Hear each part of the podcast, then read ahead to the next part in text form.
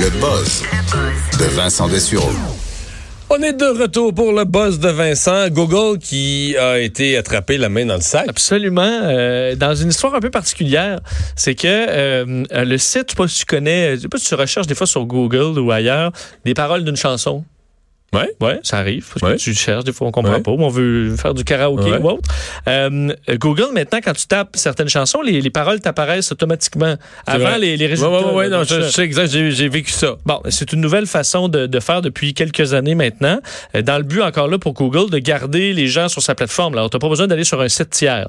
Euh, le problème, c'est que le un des sites principaux de paroles de chansons s'appelle Genius, et eux évidemment doivent euh, ben, écouter des chansons, les, les réécrire ou trouver les textes. Et Il y a une partie de travail qui se fait là. Et eux soupçonnaient depuis plusieurs années euh, le géant Google de leur voler leur travail. Ah ouais, parce que ça, faut, faut que les, les paroles, faut qu'ils prennent à quelque part. Là. Faut qu'ils les prennent à quelque part. Puis évidemment, tu, tu peux embaucher quelqu'un euh, pour retaper tout ça. ou Mais tu peux juste. tout- toutes les chansons de l'humanité, c'est de l'ouvrage, là. Ben absolument. Et si tu les as déjà sur un site internet qui le fait pour toi, pourquoi pas juste le copier-coller? Comment comment savoir que tu l'as pris les paroles puis que c'est pas toi qui les as écrits Tu comprends? C'est pas toi qui. La seule façon, c'est s'il y a des erreurs.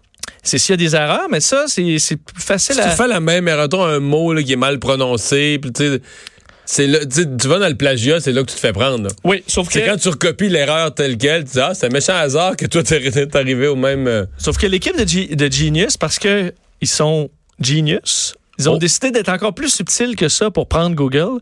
C'est qu'ils ont euh, utilisé euh, l'apostrophe. Ok, donc à chaque fois qu'il y avait des apostrophes dans les, les lettres, ils utilisaient soit euh, un apostrophe avec une petite courbe dedans ou euh, l'apostrophe droit. OK. OK? Et ils ont utilisé ça pour faire un code morse. Alors, la- le- dépendamment de lequel était, quel apostrophe on utilisait, c'était soit l'équivalent en code morse d'un bip ou l'équivalent d'un bip. Le long, ou le, le court, le long, ouais. Et ils ont écrit avec ça. C'était alors c'est écoute c'est dur à repérer là euh, la différence. Puis tu dis écoute ils en ont mis un ou l'autre.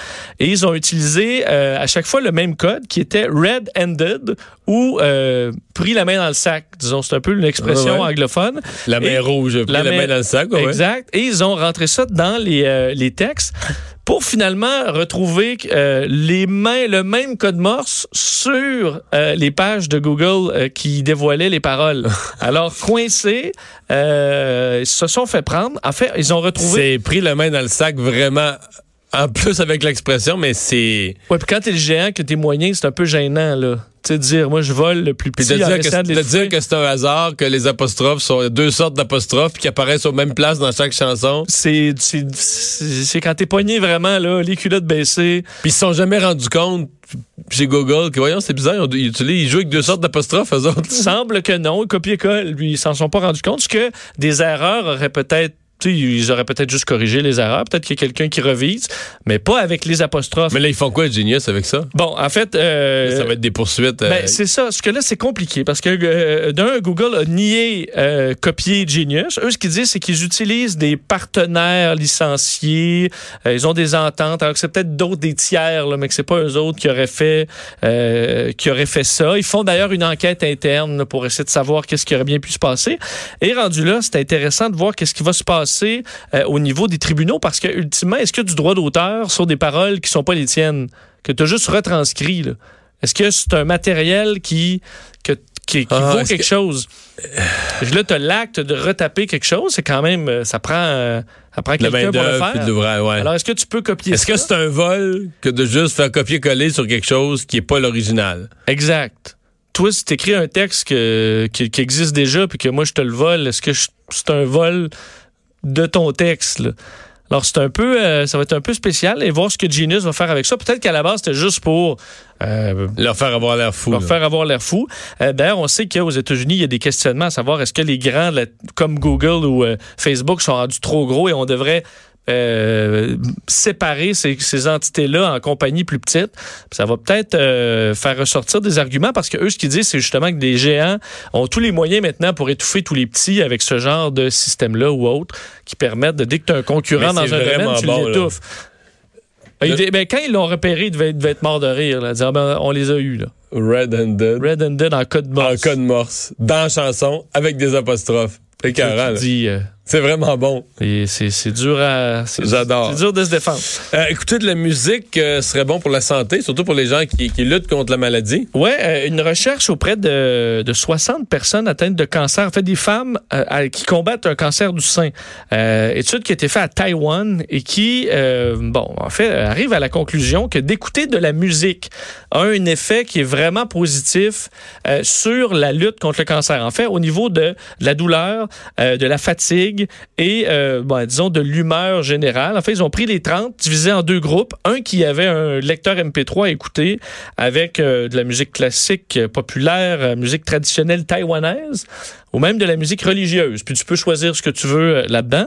Et l'autre groupe avait des, plutôt des bruits d'ambiance. là. Alors que tu devais écouter des, des sons de bruit ambiant. Et ensuite, on leur demandait dans des questionnaires d'évaluer le niveau de douleur, le niveau de fatigue euh, et compagnie, toutes sortes de symptômes pour se rendre compte finalement que le sur 100 à peu près, il y avait une amélioration jusqu'à 10% de à peu près tous les symptômes là, reliés à euh, bon, comme la douleur ou la fatigue. Alors on parle, c'est pas miraculeux, mais c'est atteint 10% Au début, c'était 4-5% dans les premières semaines et ça monte à presque 9% euh, après quelques mois. Alors quand même un intérêt, surtout, tu as juste à écouter de la musique, c'est pas très invasif.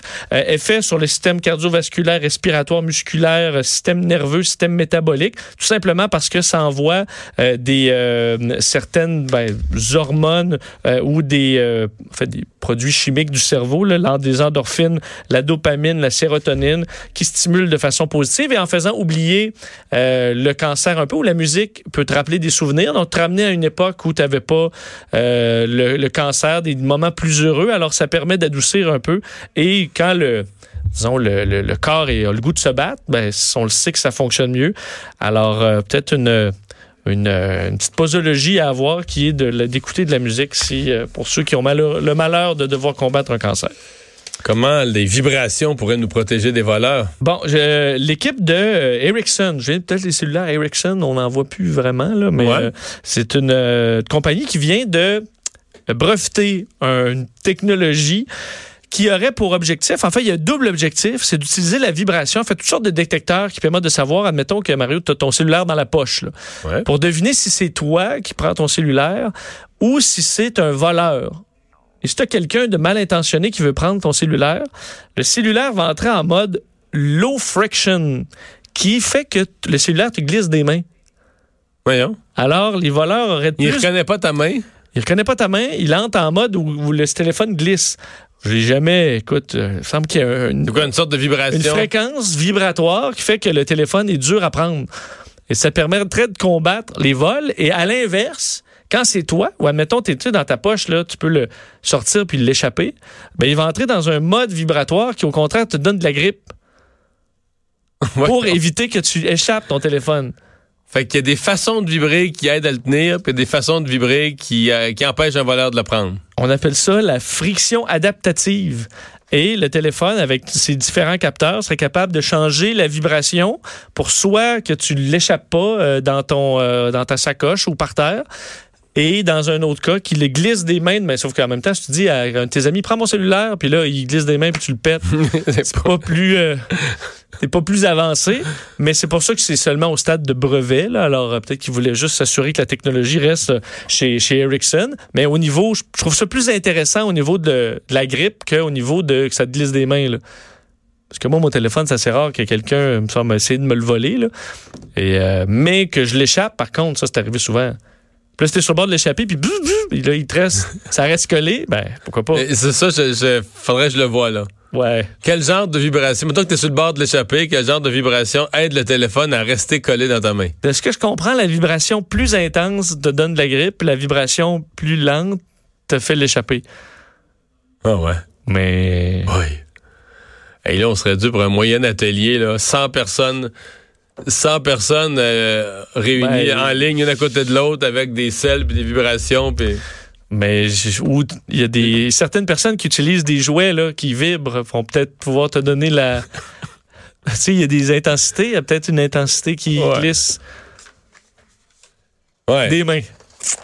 Et bon, euh, bilan 2019 de la menace nucléaire. Il y a des gens qui font ça, qui, qui mesurent l'ensemble de la géopolitique puis des pays qui détiennent l'arme nucléaire pour savoir est-ce qu'on est d'une année à l'autre, est-ce qu'on augmente ou on diminue le risque, même si c'est toujours très faible, malgré tout. Il n'y a pas de vraie menace à l'heure où on se parle. Mais... Ça peut quand même fluctuer, changer. Euh, selon, c'est l'Institut euh, de recherche sur la paix internationale de Stockholm qui fait chaque année son bilan de la situation des, de l'arsenal nucléaire mondial et des tensions pour se rendre compte cette année que le bilan est entre les deux un peu. En fait, la bonne nouvelle, c'est qu'il y a moins d'armes nucléaires cette année que l'an dernier. On en a 600 de moins soit 13 865. Donc, il s'en est détruit. Il s'en est détruit. Euh, c'est assez simple. C'est vraiment entre la Russie et les États-Unis. Il y a eu des traités dans les dernières années de réduction des... Euh, euh des, des, et ça donne des résultats. On en détruit Ça donne des résultats. On en détruit. Euh, dans les moins bonnes nouvelles, c'est qu'il y a une augmentation dans les autres pays, les non-Russie, États-Unis. Là, on parle ici de l'Inde, euh, la Chine et le Pakistan, qui, eux, à l'inverse, ça va moins vite parce qu'on parle pas de...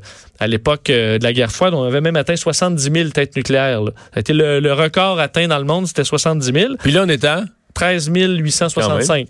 Euh, donc, les pays, peut-être. Mais 13 000, là, on en masse pour détruire la planète. Là. Ben, c'est un petit peu ça qu'on s'est rendu compte, peut-être, vu qu'on n'avait pas besoin de d'autant. Euh, le problème, c'est que les armes sont... Est-ce que c'est un problème? Ça dépend à qui tu parles. Mais les, euh, on a moins d'armes, elles sont beaucoup plus sophistiquées. Donc, les nouvelles générations sont plus précises, sont capables d'atteindre de, de, des cibles plus précises. Alors ça, c'est peut-être dans les moins bonnes nouvelles. Et il y a aussi que le risque cette année est évalué comme étant plus grand que l'an dernier de guerre nucléaire en raison des tensions euh, Inde-Pakistan. Donc, euh, c'est ce secteur-là, alors qu'on s'est beaucoup inquiété de Russie et États-Unis, évidemment, mais là, euh, même s'il y a certaines tensions, on ne se craint pas qu'on se lance des, bombes nucléaires de, part et d'autre. Mais au niveau de l'Inde et du Pakistan, c'est dans les pays nucléaires où il y a le plus grand risque, selon ces experts-là, qui est un conflit traditionnel qui escalade en conflit euh, nucléaire et que on devrait y réfléchir. Entre autres, Ban Ki-moon a réagi, l'ancien chef de l'ONU, qui a dit on a fait on a fait des progrès de géant dans les dernières années, dans les dernières décennies. Justement, tu vois, on a passé de 70 000 à 13 000 mais on ne devrait pas effacer ça dans les prochaines années, entre autres parce que les traités vont se terminer dans 2021. Alors, euh, il y a du travail à faire. Alors, les tensions sont en hausse, mais on a moins d'armes. Alors, euh, je ne sais pas si ça vous aide à mieux dormir ou pas, mais on en est là aujourd'hui. Oui. Mais en fait, euh, depuis déjà quelques années, quelques décennies, la planète vit avec la capacité de s'autodétruire. C'est quand même une première dans l'histoire de l'humanité. Là. Oui. Je veux dire, euh, au millénaire précédent, là, dire, tu pouvais détruire le village voisin, mettre le feu, tu vois, tu pourrais, mais tu détruisais à chaque fois une parcelle de la planète. Là. C'est mettons des barbares mettaient le feu, je sais pas, à l'époque des, des Huns ou de tous les barbares du Moyen Âge. Mais tu sais, si quelqu'un, mettons un leader fou, veut dire, je vais détruire la planète, là, t'as pas les moyens, là, à hache, là. À hache, c'est un peu long, là, à coup de javelot, là. à détruire la planète au complet à hache, tu m'as dit, tu avoir mal, tu vas mal aux épaules, là. Faut dire aussi qu'il n'y a pas eu de conflit entre, mettons, armées réelles entre des puissances nucléaires depuis que ça existe. Non. Donc, euh, ça a peut-être été finalement un signe de paix.